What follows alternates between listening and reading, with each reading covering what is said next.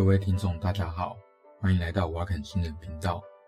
今天是二零二三年八月八日，呃，今天是父亲节。那先祝全天下的爸爸们，那父亲节快乐。不过这一集上片，呃，上上架的时候，应该是八月九号或八月十号吧，我也不是很确定，要看我自己的时间呐。哦，毕然，毕竟我这边也没有什么小编，都是我自己一个人弄。好，那。大家应该都有感觉到说，哦，现在夏天越来越热了，然后冬天也很热，甚至说，呃，秘鲁，秘鲁在南半球哦，哦，南半球的八月应该是他们最冷的时候，那都有出现三十度的高温，哦，对他们来说，冬天还有三十度，所以这其实是呃温室效应，就是全球暖化造成的。那我们今天就来聊一下，哈，有一些。我觉得可能有一点点异想天开啦，哦，那不过也蛮有趣的一些想法。好，首先呢，我们要先知道什么叫做温室效应。所谓的温室效应，就是说，呃，地球哦表面接收到太阳的热哦，辐射热，然后有一部分的热呢会反弹回太空哦，那这个反弹回太空的部分。呃，有一部分会被我们的大气层在吸收，那吸收了以后，这个热就会保留下来。那保留下来，如果说哈一直没有散掉的话，那这个状况，那呃大气层就越来越热，越来越热这样子。那这个效果呢，叫做那个温室效应，或者叫全球暖化。那这个暖化的状况，其实要看你大气层能够保留多少的热。那所以，我们就要知道说，哈，大气层里面，诶，大气层其实是混合物嘛，它有各种不同的气体啊，那个什么氮气啊、氧气啊、二氧化碳啊等等，啊，那对于温室效应来说，最重要，然后也最有意义的一些气体，那，有几个，一个呢是二氧化碳，那一个呢是二氧化氮，然后还有甲烷，那当然还有就是水蒸气，哦，水蒸气也是一个。很重要的温室效应气体哦，好，那我们大概就可以知道说，哈，像一氧化氮，对吧？对，跟二氧化氮，那主要就是来自于一些呃化料、呃化学肥料的一些使用啊，还有就是说燃烧过程中产生一些那个氮氧化物哦，这种东西。那二氧化碳就不用讲了，二氧化碳就是是目前最主要的人为生产的温室效应气体。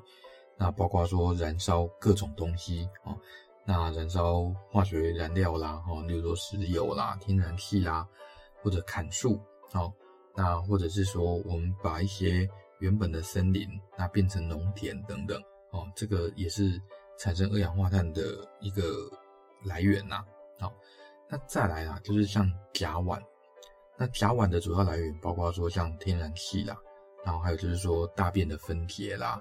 哦，沼气的发酵啦，哦等等，甲烷值得一提的是说，哈，目前呃人类生产的甲烷最大宗的来源应该是养牛哦。为什么？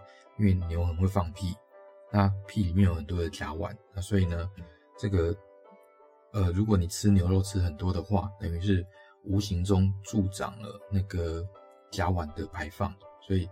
如果真的要吃肉，那我是觉得可以少吃一点牛肉。为什么？因为，呃，养牛的畜牧业，那算是制造甲烷很多的一个产业，可以这么说啦。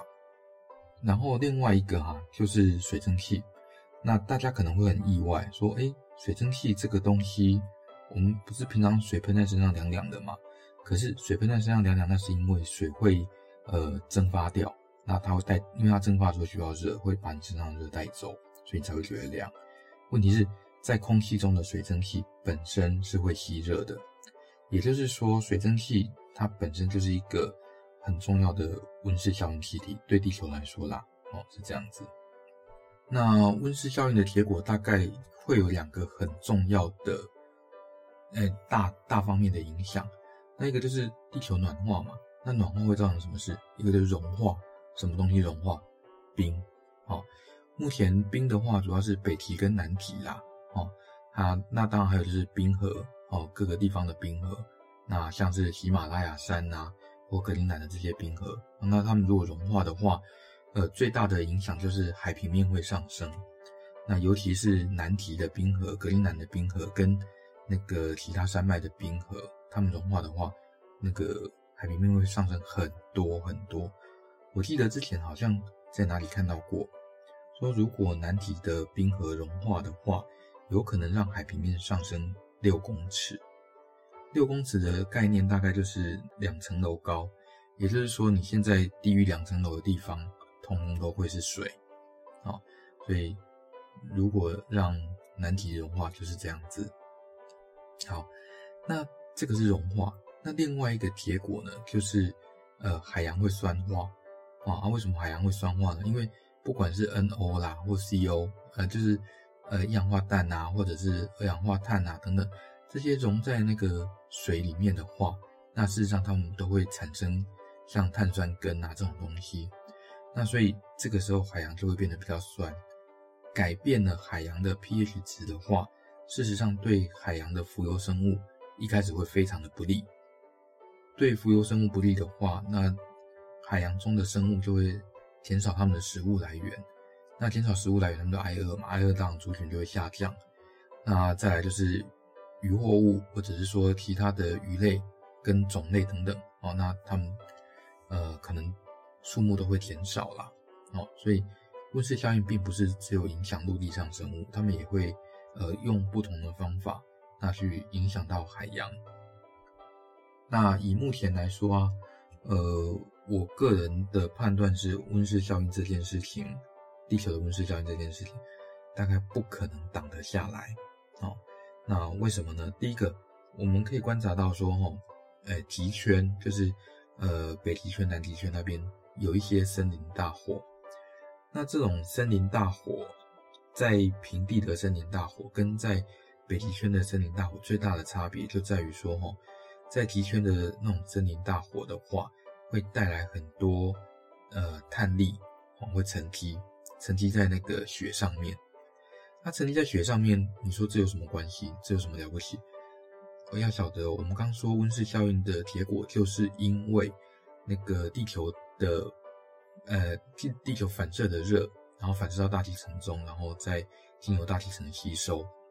所以呢，如果哎地球会吸热的话，那怎么办呢？那就代表说，呃，地球的温室效应会增加，什么意思呢？我们先想一下哈，在夏天的时候，白天，你觉得是穿黑衣服比较热，还是穿白衣服比较热？这应该是国中的理化，所以很明显，当然是穿黑衣服比较热。为什么呢？因为所有的光都有能量，那你看到黑衣服，代表它会吸收大部分颜色的光。所以它吸收了大部分能量，所以黑衣服比较热。那相反的，你看到白衣服，就代表它会反射大部分的光，所以它才是白色的嘛。那所以你看到红色的衣服，就代表它会反射红色的光。哦，那你看到呃绿色的叶子，就代表它会反射绿色的光。所以叶绿素唯一不能使用的光，大概就是绿光。哦，所以光合作用不能靠绿光。哦，这个是常识。好，然后我们再回到原来的问题。就是说，如果这些碳粒哈覆盖在冰上面，那冰本来是白色的，就是北极的冰雪本来是白色的，它可以最大程度的反射太阳光。那现在变成它有点黑黑的，那黑黑的就会吸热，吸热呢就会造成说哈它反射的阳光效果会比较差。然后呢，呃，本身也会因为它会吸热嘛，吸热就会增加北极跟南极的那个冰的溶解，所以。基本上这就会促进温室效应，那促进这些冰川溶解。为什么？因为你反射阳光变少了，啊，然后你吸热变多了，所以对地球来说，这绝对不是什么好消息。而且在南北极，这是反射阳光呃最多的地方，因为那个地方是白的，所以对地球来讲啊，这个，哎，我觉得北极的融化是势在必行，就是。我们在十年内应该可以看到北极区完全没有冰哦。北极本来是海啦，所以这个地方就算融掉，对那个对海平面的上升没有什么影响。但是虽然对海平面上升没有影响，但是对洋流会有很严重的影响。然后呢，目前呢，大家看起来哈，要减少温室效应气体的排放的方法，当然就是呃用磕一些碳税啊，干嘛的。但是我个人的觉的想法是说，哈，人类就是一个呃非常不团结的生物啊，这是一种非常不团结的生物。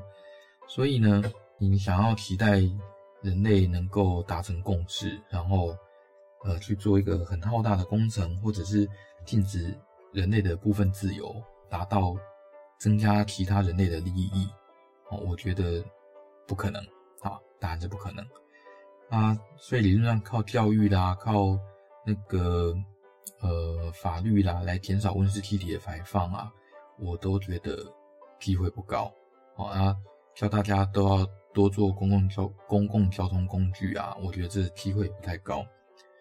那植树造林、保护森林啊，这当然也是个方法啦。哦。不过我觉得缓不济急。那再来就是像最近不是很红的，就是说室温超导体嘛，提高能源效率，这当然也是可以啦。但是应该是赶不上北极融化了啦。哦，以就算真的有那个韩国那个 LK99 是真的，大概也真的是赶不上北极融化。那再来一个比较容易一点点的，大概就是能源转型，啊，就是用太阳能啊、风电啊、哦、洋流发电等等，这是比较容易的。不过呢，我们今天要讲的解决方法都跟这个无关。这个方法其实我最早接触到，哈，应该是在我还很年轻的时候，啊，然后呃，玩一个游戏叫做 Alpha Centauri，就是。呃，大家如果有玩过《文明帝国》哦，不是那个即时战略的《文明帝国》，是那个呃战棋游戏的 Sid Meier，就是席德梅尔的那个游戏，然后叫 Civilization。它的姐妹作叫做 Alpha Center，就是讲人类移民到那个人马座阿法星，哦，因为那个是离地球最近的恒星。我们没有移民到恒星上，它是说在 Alpha Centauri 旁边有一个行星，刚好适合人类居住。啊，人类就移民到那里去了？哦，那它里面提到说有一个环境工程，那这个环境工程叫做呃 Space Sunshading，什么意思呢？就是在太空中哦，把阳光遮罩。那在太空中如果要把阳光遮罩的话，其实有一些方法啦。呃，一个呢就是说我们只遮我想遮的部位。以刚刚来说，我们说哈，北极南极对反光非常重要嘛。那如果我们用一面镜子或者是玻璃啊，或什么东西，把阳光导向，然后让它不要去照北极或南极的话，这样可不可行？理论上是可行，不过实际上要做很困难。为什么呢？第一个，你要怎么固定去遮南北极呢？这就是一个问题啊。那你会说啊，那同步地球同步卫星可不可以？可以，但是地球同步卫星只能跟赤道同步，啊，那在只能跟赤道赤道同步的状况下，再加上地轴啊，哦，那基本上是倾斜的，所以你一年内啊，那收到阳光的那个角度是不一样的，所以你在地球同步卫星，你放一个镜子或什么去遮，那在不同季节它遮到的位置是不一样的，哦，所以地球同步卫星是不可行的，对了。哦，简单的来说是这样子，有没有其他方法呢？事实上在，在呃一九二三年就有人提出来了，那是那个还是火箭学之父啊，他提出来的方法叫做 Space Mirror，就是呃在太空放个镜子，然后把那个阳光导向需要阳光的地方，把赤，例如说把赤道阳光那导向南北极。哦，一九二三年那时候还不考虑那个温室效应嘛。它可以让南北极的地方变成比较温暖哦，然后让赤道的地方变得比较凉快，这样子哦。那可是这不减少整个行星表面的太阳辐射，它只是用镜子导向啦。哦，嗯，当然很明显这不是一个很可行的方法。所以呢，另外一个方法是什么？就是在呃拉格朗日点，就是什么叫拉格朗日点呢？就是说它会跟呃，地球是绕太阳公转的。那如果有一些点啊，哦在靠近地球，那可是它也会同步跟如果你把东西放在那个位置的话，那它也会同步跟地球，呃，绕地球公转，而且相对太阳的位置跟地球的位置会是一样的，所以从地球上看，就好像它固定在那个点一样。好，那这些点叫做拉格朗日点。好，那拉格朗日点有五个，那其中一个比较重要的，也不能说比较重要的啦，嗯，比较人类想要利用的是 L1 跟 L2。那 L1 呢，就是在地球跟太阳的中间，所以如果你在 L1 放东西的话，那有可能把那个太阳到地球的光给挡住。那 L2 呢，在呃地球跟太阳连线的外侧，所以呢 L2 就是呃呃面向无垠的太空啊，你可以这么说。那 L2 已经被人类利用了，L2 目前就是放了 James Webb，就是。詹姆斯韦伯望远镜，好，那所以我们利用詹姆斯韦伯望远镜可以看到很多在地球上看不到的东西。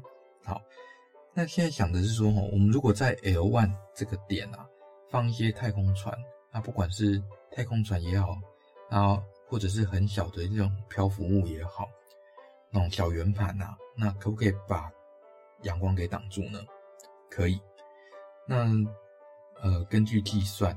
好，如果你放每一个小的圆盘，哦，或太空的，那直径是六十公分，那每一个圆盘的质量是一公克的话，那你需要两千万吨这么多的，就是十六万亿个小圆盘，才够把太阳的阳光挡掉百分之二。所以阳光真的很强，哦，啊，所以。要占地那占面积哦，大概是三百八十万平方公里哦。那三百八十万平方公里是多大呢？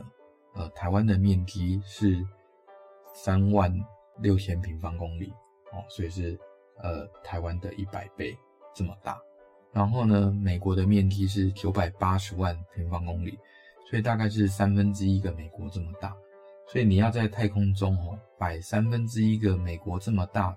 然后每一个一公克的小圆盘，那 这样才能够挡百分之二的阳光。那以目前呐，哦，SpaceX 的满载发射量，大概要花五百五十年，我们才能够做到，呃，把在太空中把太阳光挡掉百分之二这样子。然后还有一些想法啦，哦，我是觉得都不太可行啊，不算很有趣啦。例如说，在 L1 这个地方放个。那个凹透镜，我们知道凹透镜会把光线散射掉。那如果在 L1 这个地方放一个凹透镜的话，也可以把阳光分散掉。但是这个凹透镜要多大呢？大概是直半径一千公里哦，半径要呃大概两个台湾大哦，这个两个台湾台北到高雄那么长两倍。那这个看起来也是不太可行呐。那或者是说，呃，要发射一些在大气层里面哦，用一些高空反射气球啊，那这个就是模拟什么？模拟那个小行星撞地球的时候，那造成那个大气层里面啊都是灰，那可以把那个阳光反射掉一些，让它没有办法听到太呃听到地球。但这个问题在于说哈，这种反射气球你不好控制，数千个可能也不够。那要挡住阳光，我看也是有困难呐。好，那还有一些就是说用一些化学的方法，然后放到把一些溶剂，然后放到那个高层大气，然后来模拟那个火山爆发。这想想就很可怕，因为这不是你能控制的。如果你不能控制这些状况的话，先不要说其他人会不会反对，其他国家会不会反对，你硬要这样做，呃，你。做一个不可控的天气变化的话，可能不是一个很负责任的做法啦。哦，我是这样想。然后呢，还有一个人家提出来的做法叫做 Space Bubble，就是高空中放一些呃悬浮的，算是 bubble，它其实一个充气的那种气泡阀。哦，那这这些气泡阀哦加起来，呃，可以到巴西这么大，然后外壳。用那个细胶制成这样子，那可以充气，那可以泄气这样子，然后放到靠近 L one 那个地方，好，好，所以在这种状况下，哈，我们就知道说，在太空中搞这些，呃，有的没有的，那第一个劳民伤财，先不要讲有没有劳民伤财啦，它效果其实很慢，而且，呃，影响层面很广，有时候不是那么好控制，所以。对全球暖化来说，这不是一个很好的方法。那当然，以目前来说，哈，最好的方法应该还是靠减碳。哦不过人类毕竟都很自私。那如果全球暖化一直持续下去，会发生什么事呢？那第一个，南北极全部融化，这是第一个。那全部融化以后，哈，那地表的水蒸气也会增加，因为我们的水会因为温度高。所以它蒸发速度会增加嘛？那我们刚刚有说，水蒸气它本身是一个温室效应气体，所以水蒸气一旦增加的话，就代表你的温室效应效果会更严重。那更严重的话，呃，地表的温度又会再继续增加。好，那目前呢、啊，这一百年哦，大约哦上升了一度左右，大约是一度啦，呃。不过呢，到了二十一世纪结束，可能跟工业革命比，要上升五度左右。嗯，所以我们就知道全球暖化是加速在进行。啊，不过我想哈，这个有时候我们叫 工业啦，哦，这就是人类的工业嘛，啊，所以，嗯，也许下次我们再来聊一聊，哦，那说这个。人类共业之后会发生什么事？好啦，嗯，我是觉得目前是无解啦。反正对政客来说，经济发展总是最重要的。那呃，保护环境换不到选票嘛？好，好，那所以只能祝大家幸福快乐。啊，不过我这边还是希望说，哈，有在听的听众朋友。那可以的话，哦，还是可以从自己做起啦。那至少让人类毁灭的速度可以减缓一点点。那怎么做呢？第一个就是减少碳排放，第二个就是尽量搭乘公共交通工具。那再来呢，就是少吃牛肉哦，不是说一定不要吃啊，一开始一定不要吃，可能做不到啦。啊，不过就是减少吃肉的频，诶，减少吃牛肉的频率哦，吃素其实不会增加。哎，其实并没有减少碳排放多少哦，哦啊，可是吃牛肉可以减少甲烷，这是确定的事情。然后可以的话，我觉得应该是要多多参与公众事务啊，那免得等到事情是完全不可逆的时候，其实现在已经不太可逆了啦，就是等到你觉得事情不太对劲的时候，那才想要参加，恐怕都已经来不及啦。好。那喜欢我们今天节目的话，那欢迎按赞、分享、订阅。我们有 IG 咯，可以的话也可以到我们 IG 来留个言哦。好，IG 的连结在我们的资讯栏。嗯，好，拜拜。